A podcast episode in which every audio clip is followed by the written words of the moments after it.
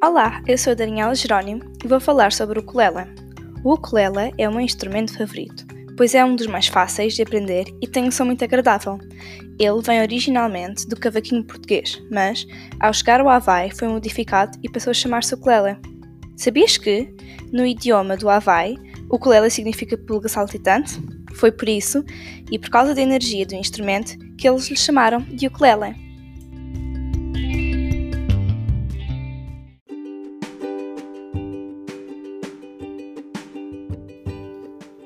Outra curiosidade é que, apesar de ter sido criado no século XIX, hoje em dia ainda é muito popular entre os jovens artistas.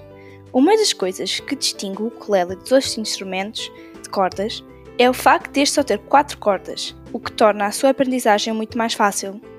O aumento da fama deste instrumento deve-se à música Somewhere Over the Rainbow, que fez muito sucesso, e a uma entrevista a um dos integrantes dos Beatles, George Harrison e Paul McCartney revelaram-se fãs do ukulele.